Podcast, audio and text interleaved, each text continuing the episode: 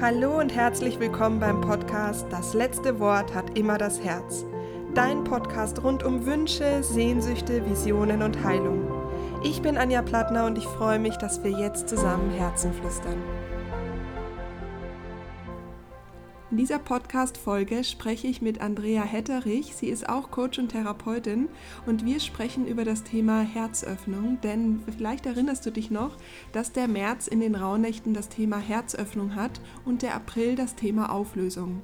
Ja, und Ostern steht vor der Tür. Das Thema Ankarfreitag ist tot. Am Montag, am Ostermontag ist Thema Neuanfang. Und ich habe mir gedacht, dass wir uns über das Thema Herzöffnung, den Tod, das Auflösen und den Neuanfang unterhalten. Deswegen ist diese Folge auch richtig, richtig vollgepackt mit vielen, vielen wichtigen Erkenntnissen und vielen wichtigen Infos. Und ich hoffe wirklich sehr, dass du was für dich mitnimmst und dein Leben durch das Öffnen deines Herzens und Hinfühlen und Hinhören nochmal vielleicht in eine ganz andere Richtung lenken magst, ähm, so wie es für dich richtig ist. Die Andrea habe ich kennengelernt Anfang 2018. Sie ist nämlich auch Coach für die großen, großen Bühnen bei Christian Bischoff. Sie übernimmt da immer das Thema der Weiblichkeit und da habe ich sie kennengelernt. Ich saß im, quasi im Publikum mit anderen, ich weiß gar nicht wie viel, knapp 1000 Menschen oder so und habe ihr zugehört. Und ähm, die erste Folge, die Sarah, mit der ich das Interview gehalten habe, da erzählen wir auch über dieses Event, wo ich Andrea kennengelernt habe. Vielleicht magst du da auch sonst noch mal reinhören. Diesen magischen Tag, da hätte ich mir niemals, wirklich niemals gedacht, dass ich mich irgendwann ähm, mit, ja, als Kollegin auf der Couch mit Andrea unterhalten kann. Das ist immer noch sehr unvorstellbar und das macht mich sehr, sehr glücklich, dass ich damals angefangen habe, noch stärker auf mein Herz zu hören, dass ich gerne Herzen, also ich gerne Menschen unterstützen möchte, ihr Herz zu heilen. Ich wünsche eine wundervolle Reise mit mir und Andrea. Ganz viel Freude mit diesem Interview. Lass uns gleich starten. Thema Herzöffnung ist ja nicht ganz so leicht. Was könnte denn da alles so im Weg stehen? Warum, ist das, warum fällt es so oftmals so schwer, das Herz wieder zu öffnen? Ähm, aus meiner Erfahrung ist ganz häufig, äh, was so einer Herzöffnung oder diesem Herz wieder ganz öffnen im Weg steht, sind so nicht geklärte Trauerthemen. Einfach nicht verarbeitete Themen, die können aus der Kindheit sein, ähm, die, die können aus unserer Jugendzeit, aber auch so aus, aus den zurückliegenden Jahren sein, wo einfach eine tiefe Verletztheit auch entstanden ist, wo ein Trauerthema da ist, wo wir nicht die Kapazität hatten, uns damit auseinanderzusetzen. Das beobachte ich ganz häufig in, in, in meiner Praxis, ähm, dass es entweder auch Verlusterlebnisse aus der frühen Kindheit sind, wenn ein Elternteil verstorben ist oder wenn die Eltern sich getrennt haben und äh, so das Kind in, in, ja, in, in so eine Rolle gegangen ist, so ich muss irgendwie ausgleichen, die Eltern waren mit sich selbst beschäftigt und hatten so kein Einfühlungsvermögen, was braucht das Kind gerade. Mhm. Und die mhm. Kinder ziehen sich dann zurück. Die gehen dann in so einen Schutz. Ich will nicht weiter zur Last fallen, ich nehme mich zurück. Und gleichzeitig ist aber dieser Schmerz, der im Kind auch da ist, diese Angst, was passiert jetzt? Und, mhm. und verliere ich so die Zugehörigkeit, was ja ein ganz großes Thema ist. Es führt dann oft dazu, dass wir in so einen äh, Freeze-Zustand gehen, in so eine Erstarrung und da auch das Herz verschließen. Das heißt, ich werde emotional nicht mehr berührt, nicht mehr berührbar, weil da so ein Schutzpanzer ums mhm. Herz rumgeht. Die Herzmauer. Quasi. Genau, ja. Mhm. ja. Und ähm, das sind so unterschiedliche Aspekte und, und was ein großer Punkt ist, was bei mir auch in der Praxis halt häufig auftaucht, das sind ähm, auch bei Frauen zum Beispiel, wenn die Kinder verlieren. Also so Fehlgeburten, Aborte. Ähm, dass es auch so ein Thema ist, wo in unserer Gesellschaft ganz wenig Bewusstsein dafür da ist. Das ist wie so ein Tabuthema, habe ich manchmal das Gefühl, dass da viel zu wenig drüber gesprochen wird. Es wird jetzt langsam besser, da kommt so ganz langsam ein Bewusstsein, aber ich erlebe das immer wieder, dass dann so Frauen dann auch auf Nachfrage dann sagen, ja, ähm, da, da habe ich im, im, in der neunten, zehnten Woche ein Kind verloren. Mhm. Aber das war ja noch so klein. Mhm. Ja, da, da wird gar nicht drüber gesprochen, wo ich sage, ja, ja. stopp doch. Ne, das ja. ist ein Trauerprozess, der da einfach auch in, in, in Gang kommen muss, aus meiner Erfahrung, um es loszulassen. Mhm. Weil diese, diese nicht verarbeitete Trauer einfach das Herz zumacht. Auch wenn danach noch Kinder kommen. Da, ist, da wabert immer noch oft so diese, dieser Trauerprozess oder so, ein, so eine Sehnsucht nach was im, im System, im Körpersystem. Und das ist immer so ein Teil vom Herzen wie verschlossen. Mhm. Und äh, da kann man aber in Kontakt mitgehen, um da wieder so eine Öffnung mhm. äh, einfach zu schaffen. Mhm. mhm. Und ähm, wie, wie können das die Frauen machen, dass sie da in Kontakt gehen? Hm, es gibt so ganz, ganz unterschiedliche äh, Möglichkeiten. Ähm, was ich immer sehr gern mache, das sind ähm, Imaginationen mit den Frauen. Es ist ganz häufig so, dass äh, für so einen Prozess ist aus meiner Sicht hilfreich, sich Unterstützung zu holen.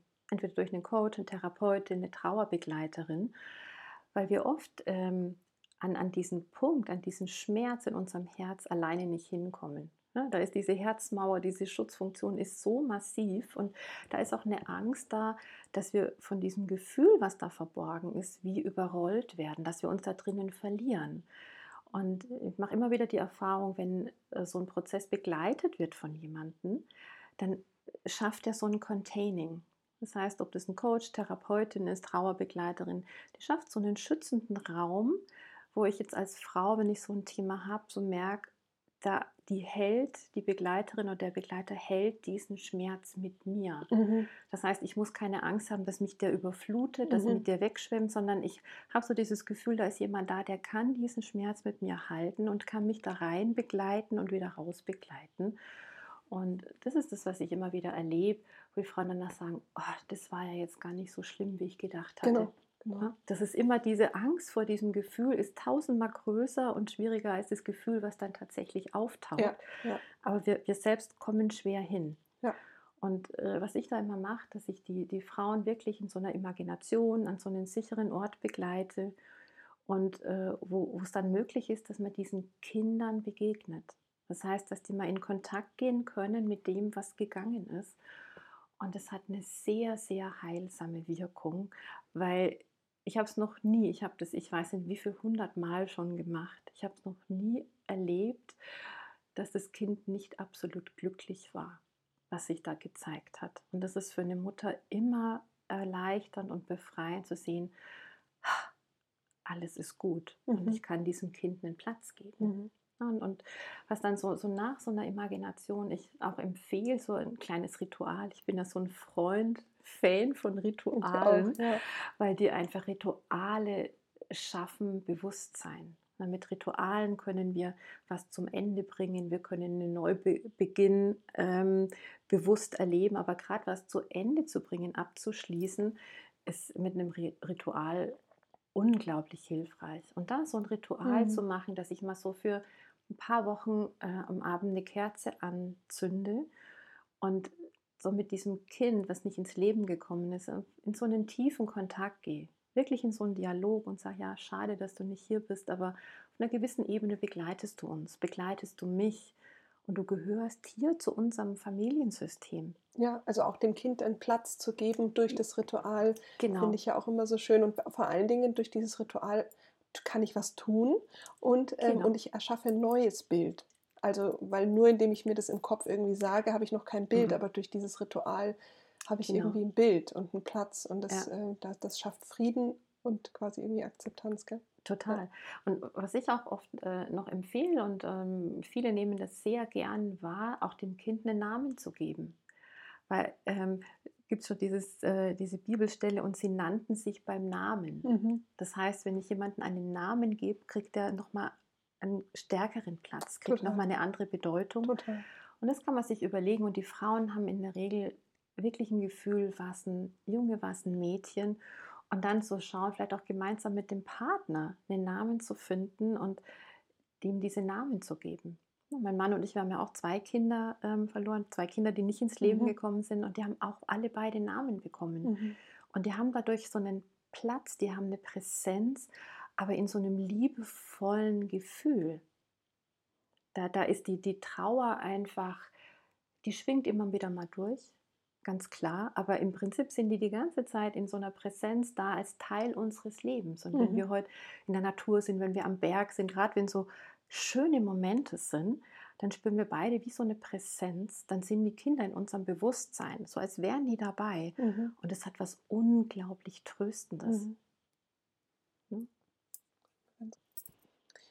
Hm? Ähm, wie war denn damals dann dein Prozess? Weil du kannst jetzt offen drüber mhm. sprechen, aber es war ja mit Sicherheit ähm, zweimal ein, ein harter Schicksalsschlag und auch dieses Annehmen, weil diese Akzeptanz ist ja das, ja. Was, ähm, was ja die Heilung zwar bewirkt, aber das Schwerste erstmal ist. Ja, es war ganz, ganz interessant. Ich habe das ähm, ich habe, glaube ich, so zwei extreme Varianten erlebt. Also beim, beim ersten Mal war das wirklich, das war unser absolutes Wunschkind. Und als dann die Information kam von der Frauenärztin, da ist kein Herzschlag mehr da, das war wirklich ein Schock. Also ich war, ich stand unter Schock. Ich konnte es nicht realisieren. Und äh, was ja so eine typische Reaktion auf Schock ist, Kampf, Flucht, Erstarrung. Und ich bin wirklich komplett in die Erstarrung gegangen damals. Ich habe das verdrängt. Ich mhm. habe das auf Seite geschoben. Und die, die Frauenärztin hat damals auch gesagt, ja, ähm, soll ich Ihnen gleich einen Termin für eine Ausschabung machen? Und ich, weil dann können Sie am schnellsten wieder schwanger werden. Dann habe ich gesagt, ja, bitte sofort. Und ich wollte es einfach weghaben, ich wollte es loshaben und ich habe es nicht geschafft, in eine Trauer zu gehen. Also ich bin, das war so verrückt ich hatte dann zwei Tage später diesen Ausschabungstermin und es war im Nachhinein für mich wirklich traumatisierend, weil ich eigentlich noch nicht bereit war, dieses Kind loszulassen. Mhm. Aber ich war in diesem Schockzustand und bin dann auch wirklich zwei Tage nach der Ausschabung wieder normal in die Arbeit gegangen und habe das komplett verdrängt. Ich durfte keiner ansprechen. Ich bin so richtig auf Tauchstation gegangen und ich habe das einfach wie zur Seite geschoben. Das war komplett abgespalten und ähm, hat mich aber immer wieder natürlich beschäftigt. Ich habe es immer wieder verdrängt und es hat wirklich dieses zweite Kind gebraucht, dass ich in den Trauerprozess ums erste mit einsteigen konnte. Und das war so ganz anders. Da hatte ich zwischenzeitlich viel Bewusstseinsarbeit gemacht, aber an dieses Thema war ich nie rangegangen, an, dieses, äh, an diesen Verlust von dem ersten Kind. Und als es beim zweiten Mal dann wieder ich, die Nachricht kam, es ist kein Herzschlag mehr da, hatte ich es vorher schon gespürt. Ich habe es wahrgenommen, da ist kein Leben mehr. Und da war auch mein Mann bei der Untersuchung mit dabei und dann kam wieder diese Aussage der Ärztin, ja, soll ich Ihnen einen Termin für die Ausschabung machen? Da habe ich gesagt, nein, ich brauche Zeit. Und das war damals, ich glaube, äh, zehnte, elfte Woche. Ich habe die dann gefragt, ob das auch möglich ist, dass ich das ohne Ausschabung gehen lassen kann. Und dann hat sie gesagt, wenn ich mir es zutraue, ja, sollte kein Thema sein. Und dann hat eine Freundin von mir mir den Tipp damals gegeben, da war ich sehr dankbar. Äh, sie hat dann gesagt, dass in so einem Fall auch ich den Anspruch habe auf die Begleitung durch eine Hebamme. Wie das mhm. jetzt heute ist, weiß ich nicht. Ich habe dann eine Hebamme bei mir in der Nähe angerufen und habe die Situation geschildert. Dann hat sie gesagt, gar kein Thema, wenn du das so möchtest lass es einfach laufen, hat mir so ein paar Tees noch verschrieben und hat gesagt, und wenn du merkst, du bist überfordert, es ist irgendwas, ruf mich an oder ruf im Krankenhaus an. Und das war dann wirklich so ein Prozess, ich hatte so ein Vertrauen in meinen Körper. Ich hatte so ein Vertrauen in mich, dass das alles gut geht, so wie es sein soll. Und mein Mann und ich, wir hatten dann wirklich fast drei Wochen Zeit und sind aber so bewusst durch diesen Trauerprozess gegangen, und haben dieses Kind losgelassen und damit auch nochmal dieses Erste. Wir haben dann an beide Kinder Briefe geschrieben, haben mhm. alles reingeschrieben, was, äh, was wir uns hätten vorstellen können, was an Sehnsucht da war, was auch jetzt an Trauer, an Schmerz da ist und haben das so in Briefe geschrieben und haben uns ganz bewusst damit auseinandergesetzt. Und es war so verrückt in dem Moment, wo wir beide wie in so einem Frieden waren mit dem Thema, dass wir sagen, ja, wir können diese beiden Kinder jetzt loslassen, ähm, haben die, die, die Wehen eingesetzt. Also hat wirklich der Körper angefangen, das abzustoßen und es war dann so ein ähm, stimmiger Prozess. Wir waren dann zu Hause, wir haben das zusammen erlebt und das ist alles ganz normal abgegangen, so im Laufe der Nacht und dann noch so Nachblutungen und danach war alles in Ordnung da habe ich für mich gemerkt, in diesem bewussten Prozess des Loslassens, dass ich mir diese Zeit gegeben habe und auch in dieses Vertrauen in meinen Körper zu gehen, da ist ganz, ganz viel geheilt. Mhm. Das, das war so ein ganz anderer Prozess wie beim ersten Mal, wo ich merke, da war ich total überfordert. Da hätte ich auch Unterstützung gebraucht, jemanden, der mich aus diesem Schockzustand mhm. rausholt mhm. und mich wie so aufweckt und sagt, so merkst du, was gerade passiert. Und beim zweiten Mal hatte ich einfach durch die Bewusstseinsentwicklung, die ich zwischendurch gemacht hatte und die ganzen äh, Seminare, alles war ich so in mir gefestigt, dass ich genau wusste, was will ich und was braucht ich, was braucht mein Körper, was braucht meine Seele, um jetzt dieses Kind gehen lassen zu können. Und das war einfach auch mhm. so bei diesem zweiten Kind noch so ein ganz tiefer, eine ganz tiefe Erfahrung, die mir auch geholfen hat, danach in, diese, in dieses Annehmen zu gehen, wo ich wirklich so ein paar Tage nach dieser Information, dass das Kind nicht mehr lebt, bei einer Freundin war und dann am Starnberger See auf so einem Steg war und so ein unfassbar schöner Tag war, dass ich mir gedacht habe, mein Gott, war so in Gedanken bei diesem Kind und dann habe ich gedacht, ich hätte dir so gern die Schönheit dieser Welt gezeigt. Das war so ein Schmerz. Und dann kam wirklich so ein Gefühl, so eine Stimme so aus dem Schoßraum, ich weiß um diese Schönheit ich mir gedacht habe, ja, was weiß ich eigentlich, was, was meine Aufgabe hier in diesem Leben ist. Vielleicht ist es nicht meine Aufgabe, Mutter zu sein, sondern vielleicht habe ich hier was anderes zu tun. Mhm. Und da war so ein tiefes Ja zu dieser Aufgabe, ohne die genau zu kennen. Mhm. Und so in dem Moment konnte ich nochmal so ein Stück loslassen und sagen, ja, ich habe hier was zu tun. Und das hat so diese Frage in mir dann auch ähm, lebendig gemacht, was auch ganz oft den Frauen mitgebe, was will aus mir denn geboren werden? Mhm. Was will ich in die Welt, ins Leben bringen? Und, und äh, was ist so meine Aufgabe hier? Was ist das von mir, was einen Unterschied machen soll in der Welt? Was will ich hinterlassen? Und das ist ja auch Herzöffnen. Also das ist ja eigentlich, weil das ist ja die Stimme des Herzens, die einem das dann ja sagt. Ähm, ja. Und da wieder hinhören zu können und da ähm, aber ja, da, da muss man äh, halt durch den Prozess durch, dann auch wieder hinhören zu können, weil mit der Mauer außenrum hört man es halt leider auch nicht. Gar nichts. Also. Ja. Und, und, und dieses, das ist wirklich dieses, dieses Öffnen für, für das, was da ist, dieses mhm. Annehmen, was ist. Nicht in mhm. den Widerstand gehen. Und es ist natürlich normal, dass wir erst zum Erleben in den Widerstand gehen, die Trauer nicht fühlen wollen und gleichzeitig ist, wenn ich in diese Trauer eintauche, die zulasse oder was auch immer das für ein Gefühl ist, was ja. das Herz verschließt, ja. diese Öffnung, die dann passiert, die macht ja so viel mehr möglich. Ja. Das ist ja dieses wirklich Eintauchen in die Lebendigkeit des Lebens. Total. Mich also, selbst spüren, andere Menschen spüren. Ja, was ja da noch ein, ein, weiterer Punkt ist, ist ja dann das Verzeihen zum Beispiel auch. Also dieses Loslassen und zu sagen, ich verzeih dir, ich lasse diese zum Beispiel jetzt auch den Groll oder die Wut oder die Traurigkeit, weil du hast mir das angetan, äh, ist ja quasi dann noch ein, ein zweiter Schritt in diesem Prozess, Total. der wahnsinnig heilsam ist. Mhm. Ähm, ja, ich kann, also bei mir war es ja auch, als du jetzt gerade gesagt hast, die Kinder, die sich zurückziehen, ähm, als mein Vater gegangen ist, war das auch so. Da, mhm. ähm, ich habe das gar nicht gewusst, dass ich die, also die unverarbeitete Trauer als ja. Sechsjährige beiseite geschoben habe. Und erst in den letzten Jahren ist mir das dann in, der, in dem Ausmaß klar mhm. geworden. Und das ist aber auch der Moment gewesen, wo dann eben diese Kraft und diese Vielfalt, die dann so da ist, diese Buntheit, die ich immer mhm. sage, dann auch rauskommen kann. Weil die ist ja da, die ist ja nur versperrt. Genau. Und deswegen denken wir ja ganz oft, wir haben das nicht. Ja.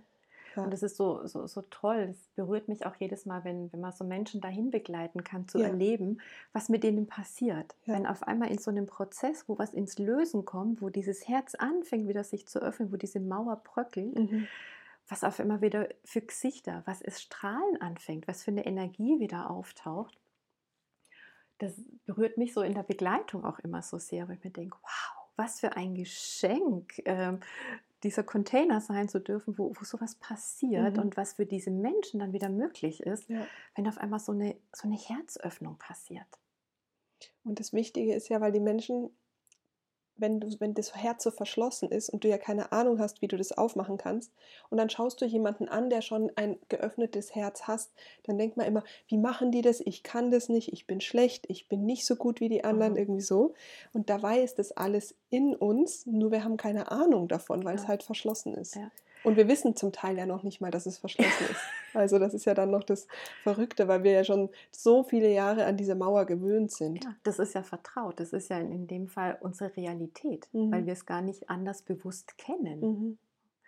Und ähm, da auch wirklich immer wieder ähm, so in, in, in dieser Neugier zu bleiben oder was, was auch hilft, erlebe ich auch ganz oft diese Dynamik zu verstehen. Warum verschließt sich mein Herz? Mhm. Warum ist es irgendwann verschlossen? Mhm. Weil, so wie du es gerade beschrieben hast, Anja, die, die Leute werten sich dann ab, oh, ich bin schlecht und, und ich, ich schaffe das nicht und alle anderen schaffen das nur, ich bin so blöd.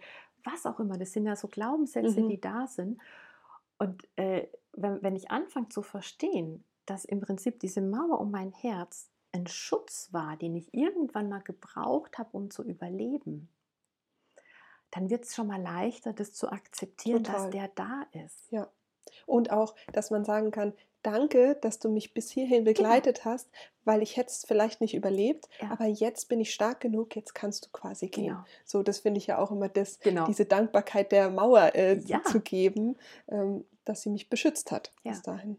Und, und das, das entlastet auch ähm, jeden, wenn ich in diese Dankbarkeit gehen kann und diese Schutzfunktion erste Mal mhm. bewusst mhm. erkennen kann, mhm. dass es notwendig war, ähm, um heil zu mhm. bleiben. Ja. Um im Leben bleiben zu können. Ja, total. Nicht überflutet zu werden von diesen Ereignissen. Und da ist es sinnvoll. Und wenn ich mit dieser Dankbarkeit an diese Mauer gehe, dann kann die so Stück für Stück bröckeln. Total. In diesem wirklich, ich brauche diesen Schutz nicht mehr. Ja. Hm? Und das ist ein Prozess, der dauert, solange er dauert. Unterschiedlich. Ja, genau. Es kann ganz schnell gehen. Ja. und manchmal dauert es einfach länger oder taucht immer wieder mal auf, genau. weil es auch so, so lang vertraut und gewohnt war, so ja, ein Schutz. Ne? Was, was würdest du denn gerade Frauen raten? Ich meine, es gibt die unterschiedlichsten Situationen, aber jetzt gerade, was haben denn die Frauen gerade so jetzt, auch jetzt in Zeiten von Corona? Gibt es da so einen roten Faden, was viele Frauen gerade als Thema haben? Oder ist es ganz. Hm. Es ist unterschiedlich, aber ich, ich glaube, das, das Thema, was ich gerade, äh, was ich gerade sehr stark erlebe, ist wirklich dieses, ähm, was bin ich mir wert? Äh, für mich einzufordern. Mhm. Hm? Ähm, was, was ich immer wieder so berichtet bekomme, dass die Frauen sagen, ja, aber ich muss doch dieses tun, ich muss doch so sein und ähm, ich, ich darf doch gar keine Ansprüche ha äh, haben, weil mir geht es doch eh schon so gut. Also die nehmen sich so stark zurück, gerade jetzt in diesem, in diesem Lockdown noch mehr als vorher, habe ich so das Gefühl. Ähm, und, und durch diese Bewegung, so ich nehme mich immer mehr zurück, verschließe ich auch mein Herz. Mhm. Und die kommen da in Kontakt mit so einer Sehnsucht nach wieder da rausgehen, mhm. sichtbar werden. Mhm. Also das ist gerade so ein, ein, Thema, was ich ganz häufig so in den letzten Wochen erlebe, diese Sehnsucht, so in, in diese Öffnung zu gehen, in diese richtige Sichtbarkeit. Und zwar sichtbar werden als die, die ich bin. Mhm nicht sichtbar werden als die Rolle, die ich bislang mhm. mhm. gespielt habe, ja. bewusst oder unbewusst, sondern in diese Sichtbarkeit gehen können, in diese Öffnung. Ich darf so, wie ich bin, mit mhm. all meinen Facetten da sein und werde damit gesehen. Mhm. Und bin auch richtig so, wie ich und bin. Und bin richtig so, wie ich bin. Ja. Und da, da, da merke ich gerade bei den Frauen große Hemmung, so dieses, was passiert, wenn ich in meinem Licht, in meiner Größe, mit all meinem Potenzial wirklich sichtbar werde. Ja, und da, aber ich, also bei mir, ich nehme da ganz viel Wunder auch wahr. Also die Frauen, die dann den Mut haben, mhm. das gerade ja für sich einzustehen, für sich zu investieren und rauszugehen oder sich zu zeigen oder so zu sein, das ist ja, also da passieren wirklich Wunder und sind gerade sehr intensive Kräfte, finde ich. Total. Und ich glaube, das ist auch so die Qualität dieser Zeit bei, bei all dem Einengenden, dass auch so das Potenzial da ist, so vollkommen rauszugehen.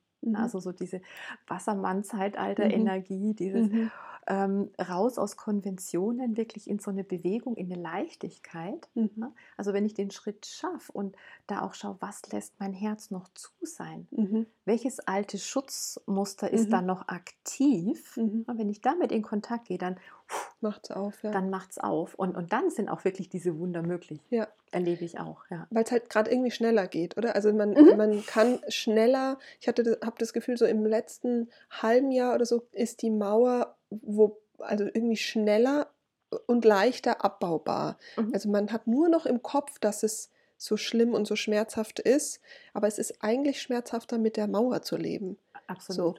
So, ja. als, äh, als sie wirklich. Mhm.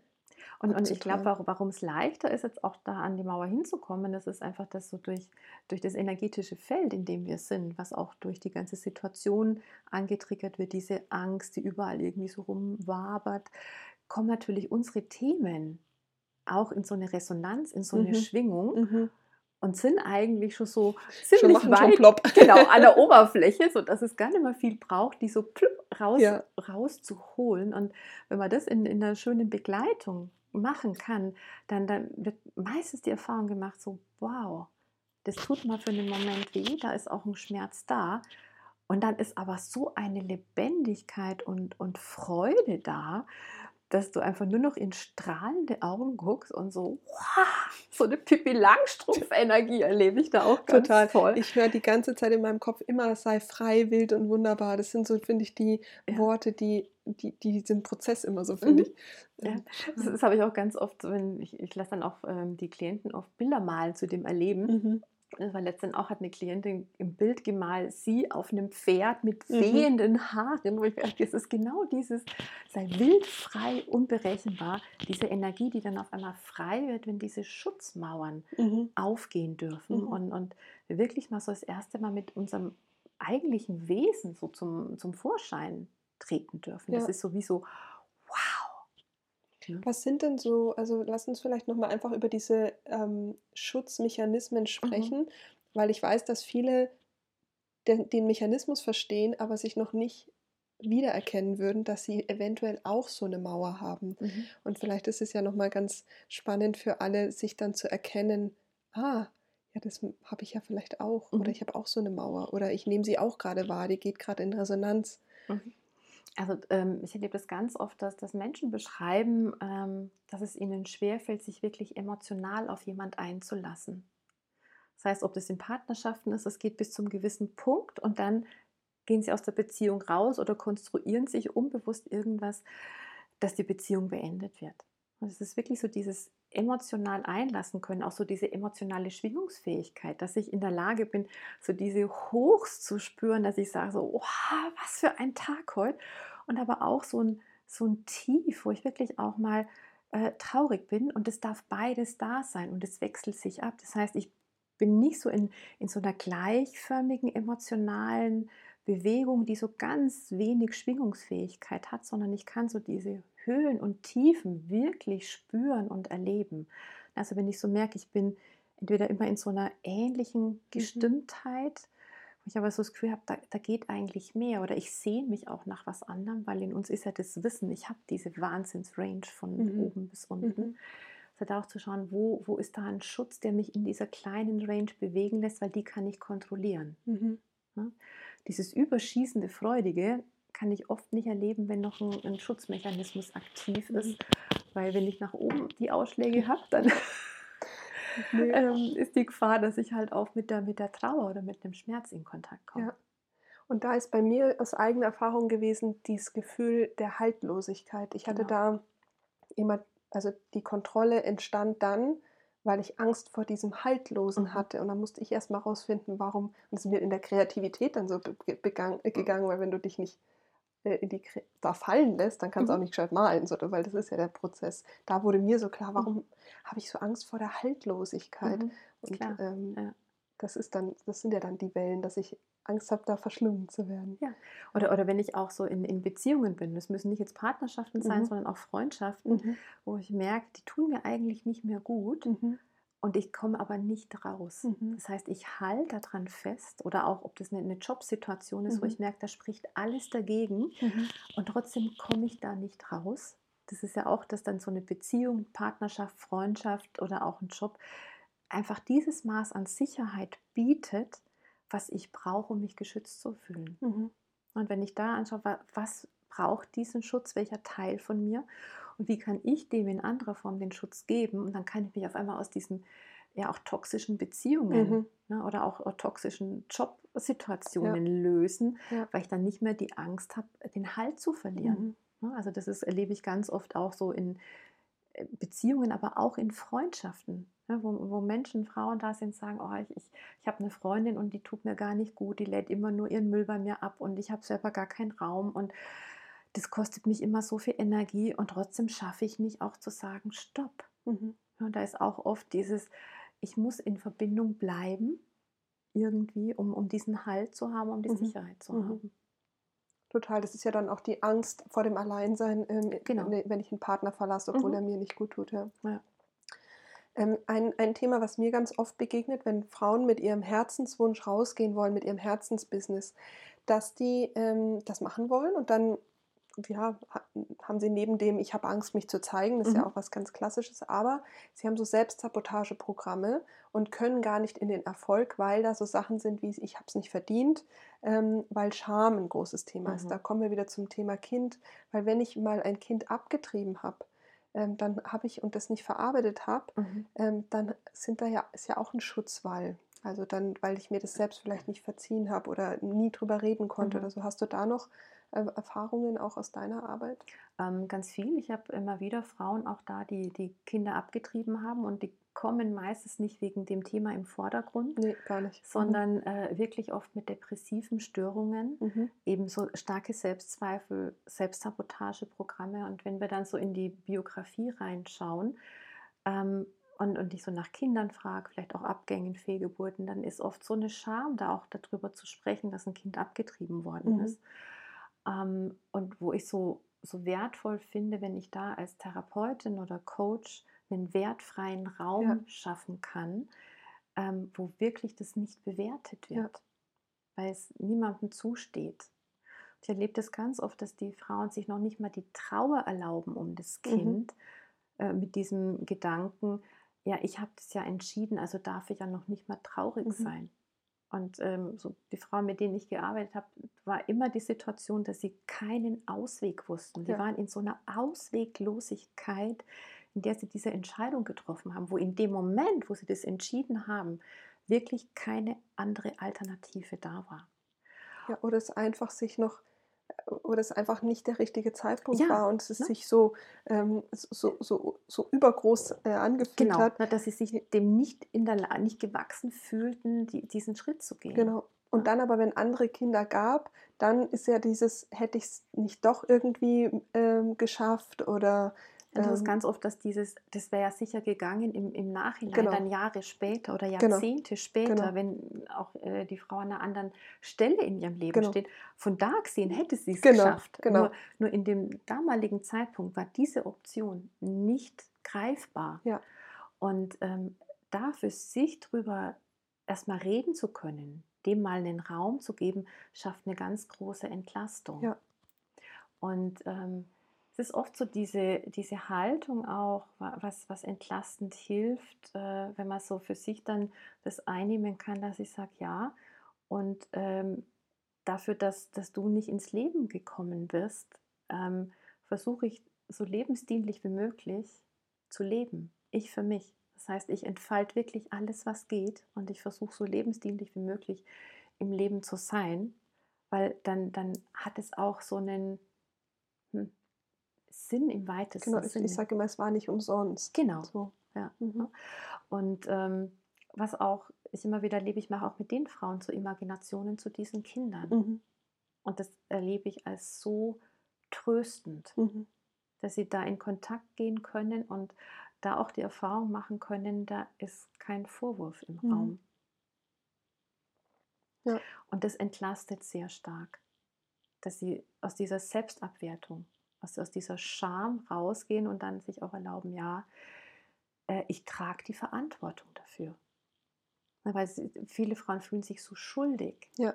Und ich finde, ich kann mit diesem Schuldbegriff äh, ganz schwer was anfangen, mhm. weil ich mhm. sage, nee, du trägst die Verantwortung für die Entscheidung. Genau.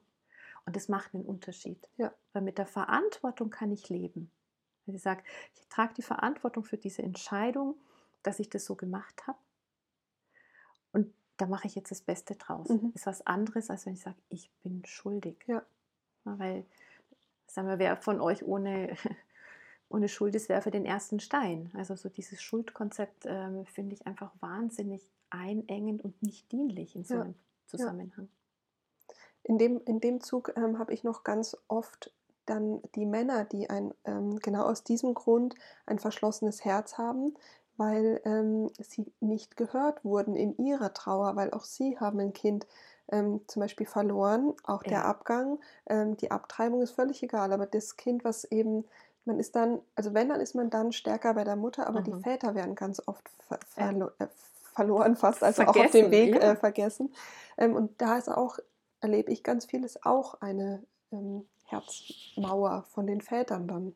Total, weil eben die, die, die Väter haben so, so die, die, die doppelte Herausforderung, weil in der Frau wächst das Kind, die hat einen Bezug, ne, die spürt die Veränderung vom Körper, die spürt das Wachsen vom Kind und der, der Vater, der hat dieses Wissen, das Kind ist da, aber er hat diesen Connect nicht wie Mhm. die Mutter. Mhm. Das heißt, er hat da noch nicht so andocken können und gleichzeitig ist er natürlich Vater, hat diese emotionale, diese liebende Verbindung zu dem Kind und wenn das dann geht, dann, dann ist das so für die Väter überhaupt kein Raum. Mhm.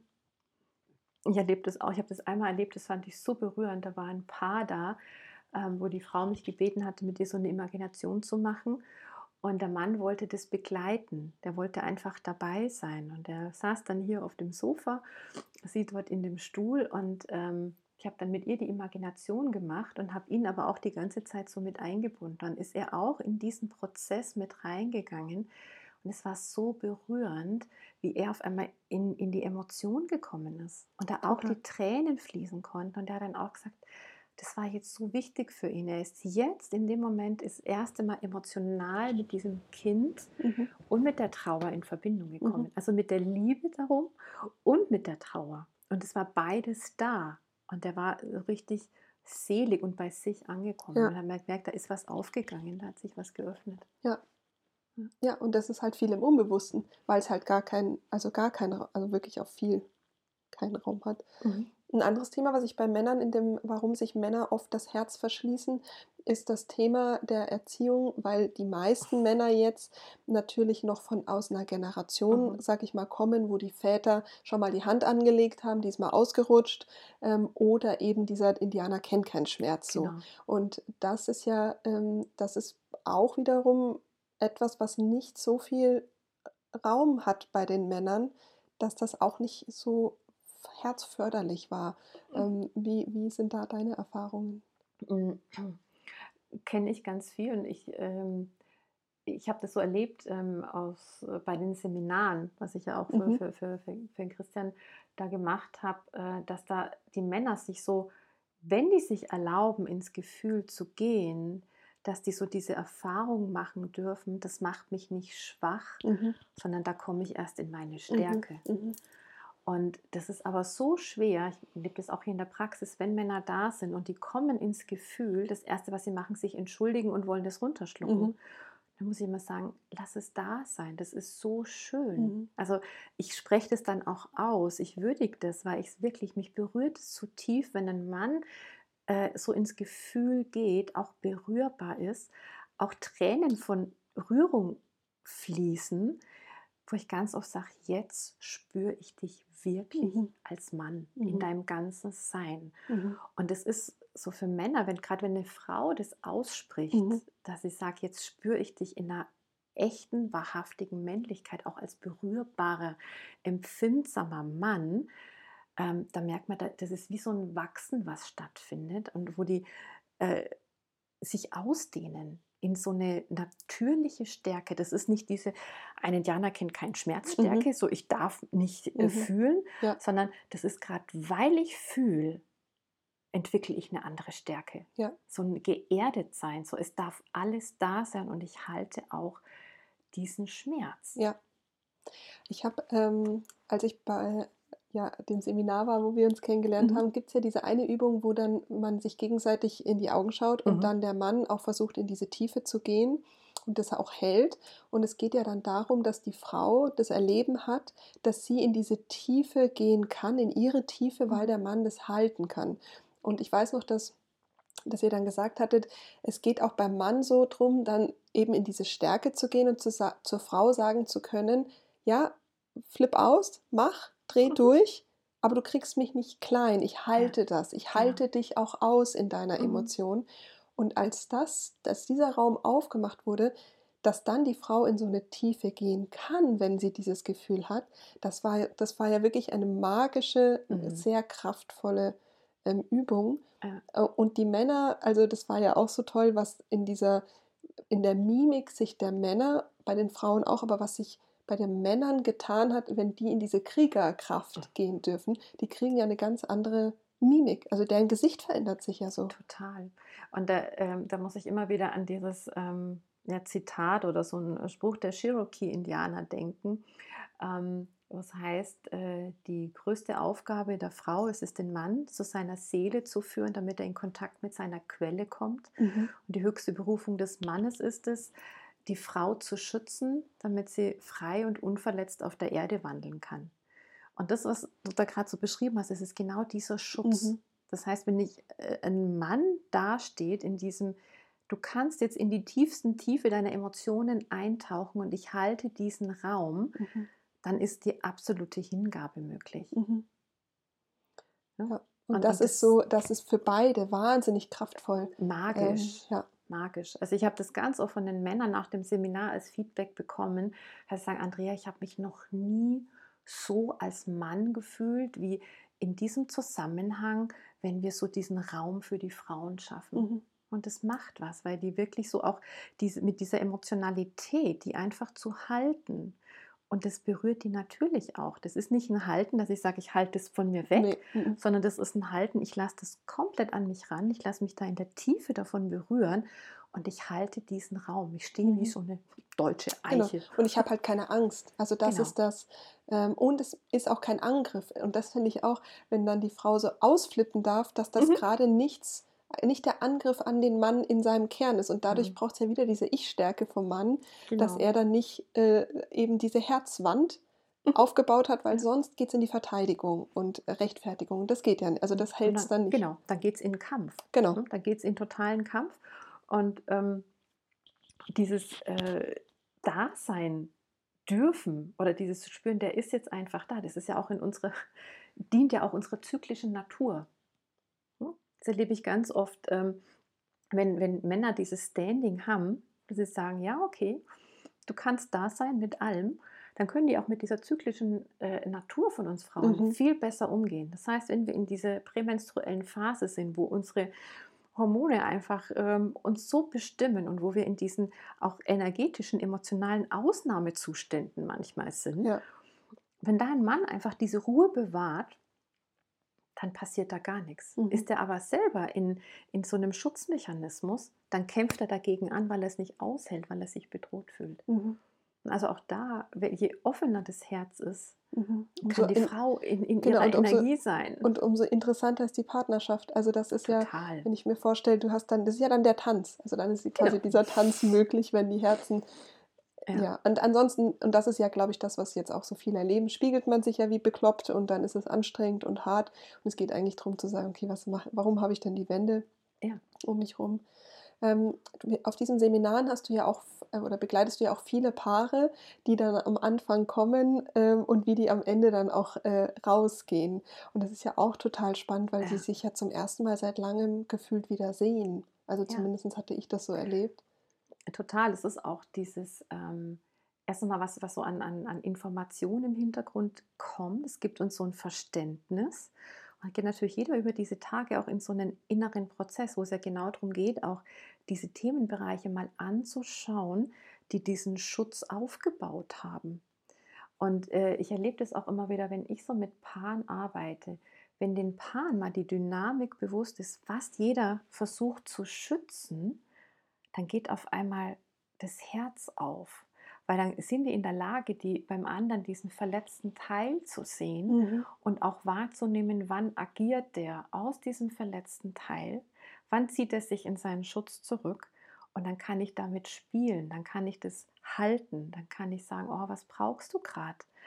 Und ich nehme wahr, dass du gerade in diesem Rückzug bist. Was kann ich tun, damit du offen bleibst? Mhm. Und wenn eine Partnerschaft in, in diesem Bewusstsein passiert, dann ist es so lebendig und, und so geschützt. Dann hast du auch wieder diesen Tanz. Ja, total.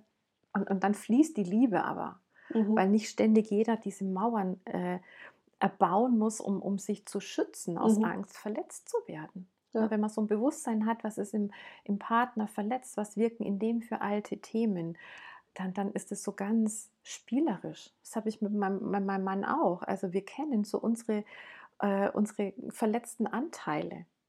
Und wenn einer da reinrutscht, und das passiert ja manchmal durch ein Wort, durch einen Satz, ja. durch was auch immer, dann, dann wissen wir, merken wir sofort, oh, was passiert da gerade? Und dann reagiere ich nicht auf die Aggression, auf die Bemerkung, sondern dann gehe ich in Kontakt mit diesem Teil und sage so, hey, merkst du, was gerade mhm, passiert? Mhm.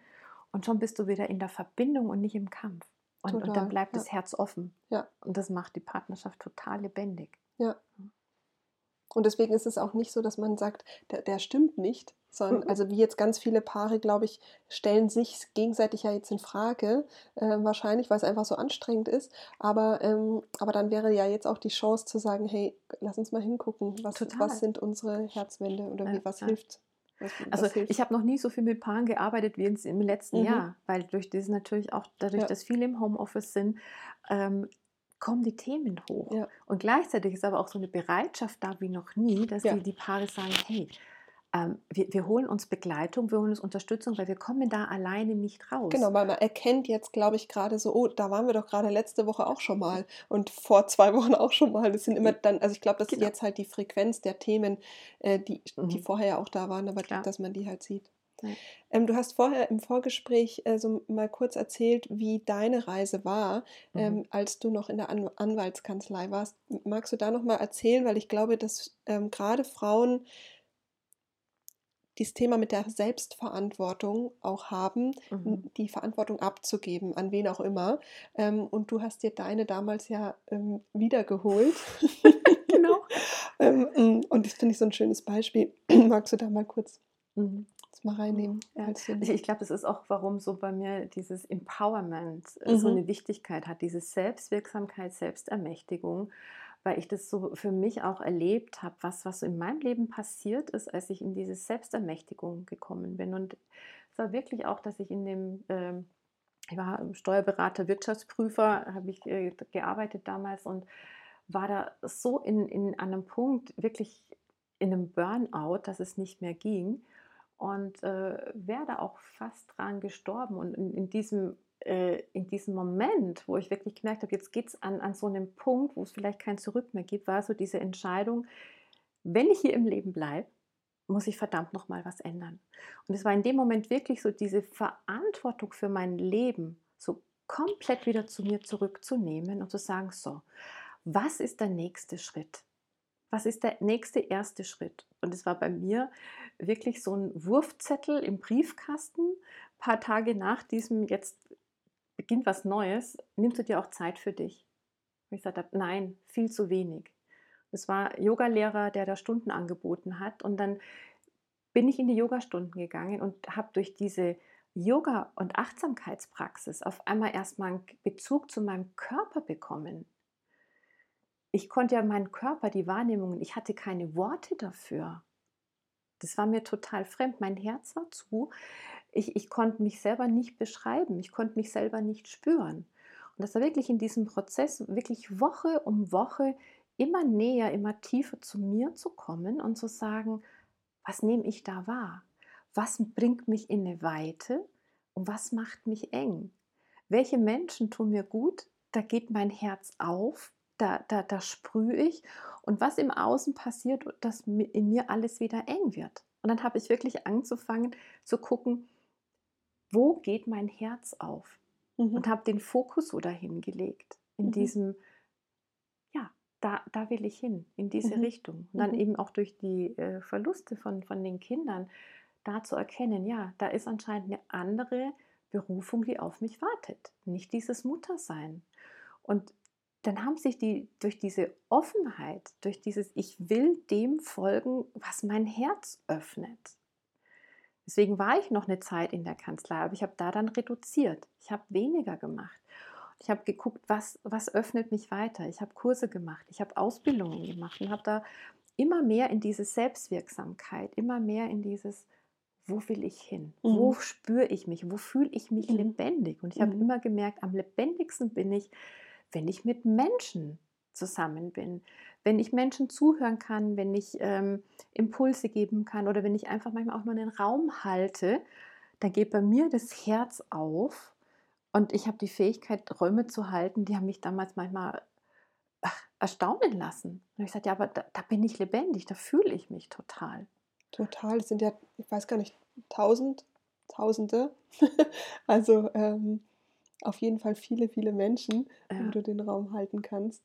Ähm, ja, und es war der, also weil, was ich da ganz wichtig finde, weil ich glaube, ganz viele haben immer dieses Entweder-Oder-Denken, dass sie halt mhm. glauben, dass das jetzt sofort ein radikaler Schritt mhm. sein muss, damit ich mich wiederfinde oder mein Herz öffne oder was auch immer, sondern dass das ja Schritt für Schritt ist und eben dieser Freude folgen und wieder erstmal zu, zu schauen, was, was macht mir Freude, wo ist die Freude, wer gibt mir Freude ähm, was schmeckt mir? Genau. Also was ist Freude im Schmecken, ja. im, im Wahrnehmen, im Körper, eine Massage, einen, also erstmal dieses Empfinden wieder, genau. weil dann empfinden wir auch, oder dann, ja, dann können wir auch das Universum, die Welt, die Geschenke wieder sehen und ja. empfinden.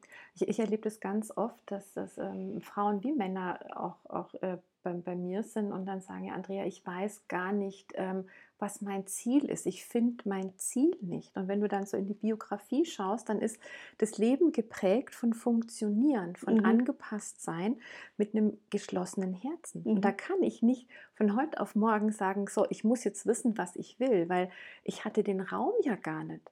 Genau. Ich hatte die Raum und die Möglichkeiten nicht, mich zu spüren und zu spüren, wo, wo sehen es mich denn hin? Wo, wo will ich denn hin? Was ist meine Vision? Ich glaube, das ist so ein Prozess, erstmal sich zu spüren, ja. um, um wieder eine neue Referenz zu haben. Was geht denn wirklich mit mir in der Tiefe in Kontakt? Ja, ja. Mhm. Total. Also das ist auch, äh, das erlebe ich jetzt zum Beispiel, ob es jetzt beim Thema Rauhnächte mit den Zielen, mit den mhm. Wünschen und da ist ganz oft dieses, ich weiß eigentlich gar nicht, was ich mir wünschen soll oder was mhm. ich eigentlich, wo ich eigentlich hin will und ja. diese und der Sinn und diese Sinnesfrage und dieses alles immer so groß und dann ist dann, wenn man dann fragt, was macht dir Freude, dann ist auch oft da nicht so viel Antwort. Ja. Ähm, ich ich, ich finde da zum Beispiel auch so Sachen wie so ein Notfallkoffer, so ein Freudekoffer sich zu erschaffen, um mal zu sammeln, mhm. was macht mir eigentlich Freude und das. Ja. Und auch auf, auf so einem Weg, wenn es darum geht, sich so zu entwickeln, hatte ich auch für, für mich so eine ganz spannende Erfahrung, ähm, weil ich wusste ja auch nicht, wo will ich hin. Mhm. Und ich habe dann, ich fand meinen Yogalehrer so toll, weil der war äh, als Yogalehrer, der war so in sich, der hat so in sich geruht und du hast gemerkt, der, der lebt, was er liebt. Mhm. Das ist Berufung durch und durch. Und da habe ich gedacht, jetzt muss ich Yogalehrer werden, dann wäre ich auch so. Und dann habe ich Yogalehrerausbildung angefangen, um die Erfahrung zu machen, das ist für ihn das mhm. Richtige. Mhm. Ich habe diese Freude gar nicht. Ich mhm. habe eine Freude, wenn ich Yoga praktiziere unter mhm. einer Anleitung, mhm. aber nicht, dass ich es mache. Und es war für mich aber so ein wichtiges Erkennen, zu sagen, das, was ich in ihm so sehe, was muss ich tun, damit dieses Gefühl in mir lebendig wird? Und mhm. das wurde dann für mich so wirklich dieser Gradmesser. Mhm. Wie, wie fühle ich mich, wenn ich was tue? Und ich mhm. habe dann unterschiedliche Sachen ausprobiert, auch angefangen, wieder aufgehört. Mein Umfeld hat mir gesagt, was machst du denn schon wieder? Sage ich, ich muss es ausprobieren. Ja, ich muss mich toll. da drin fühlen. Ich muss es durchdringen, um sagen zu können, das ist es und das ist es nicht. Ja. Und ich habe die erste Stunde damals ähm, Selbsterfahrung Imaginationstherapie gemacht und wusste, that's it. Das ist eins von den Dingen, die ich lernen will, mit denen ich arbeiten will, weil das geht bei mir so tief, so schnell, so tief. Und damit arbeite ich ja auch unter anderem. Und das war dieses, that's it. Ja. Das geht sofort in Resonanz, es geht sofort in Flow. Und, und danach äh, treffe ich auch heute noch meine Entscheidungen. Na, da kommt so eine Einladung, ich spüre hin, ich, ich lasse mich da ein, ich probiere das aus und entweder das kommt sofort dieses That's it und ansonsten lasse ich sofort auf Seite. Total. Und das ist aber halt dieser der Kanal des offenen Herzens. Also das ist das, was ich Herzenflüstern nenne. Genau. und das ist quasi zu, das ist genau das, weil dann sagt dein Herz ja That's it. Oder es sagt, äh, nö, eher nicht. Mhm. Und dazu muss es, es darf halt offen sein oder diese Wand darf halt genau. abgetragen und ist, werden. Und, ähm, ja, und das ist ein Prozess. Genau, das ist ein Prozess. Das geht so Stück für Stück und, und je mehr wir so öffnen, dann, dann geht die Mauer wieder mal ein Stück hoch, dann bröckelt sie ein Stück weiter runter und in diesem Flow zu sein, in diesem mhm. Vertrauen, dass es das, der, der, mhm. der Prozess ist. Ja. Der Weg ist das Ziel. Super schön.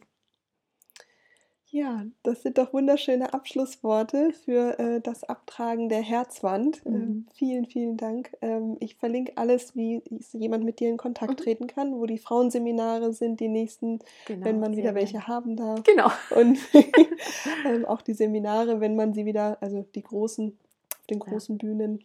Genau.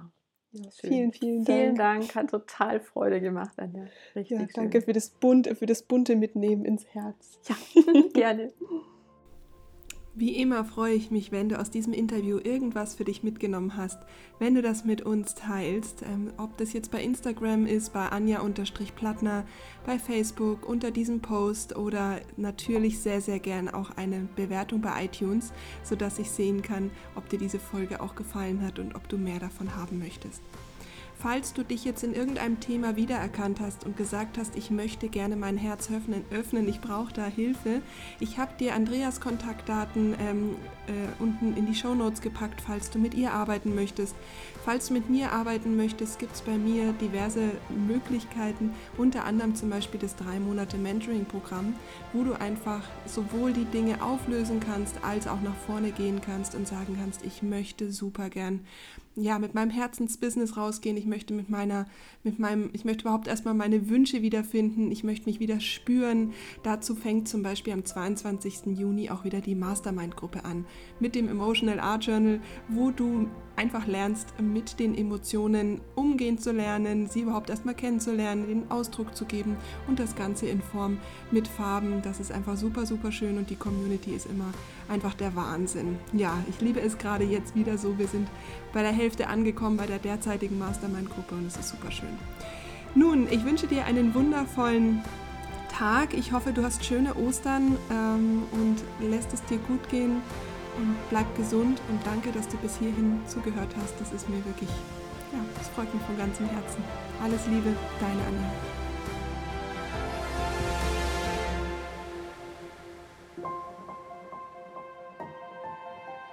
You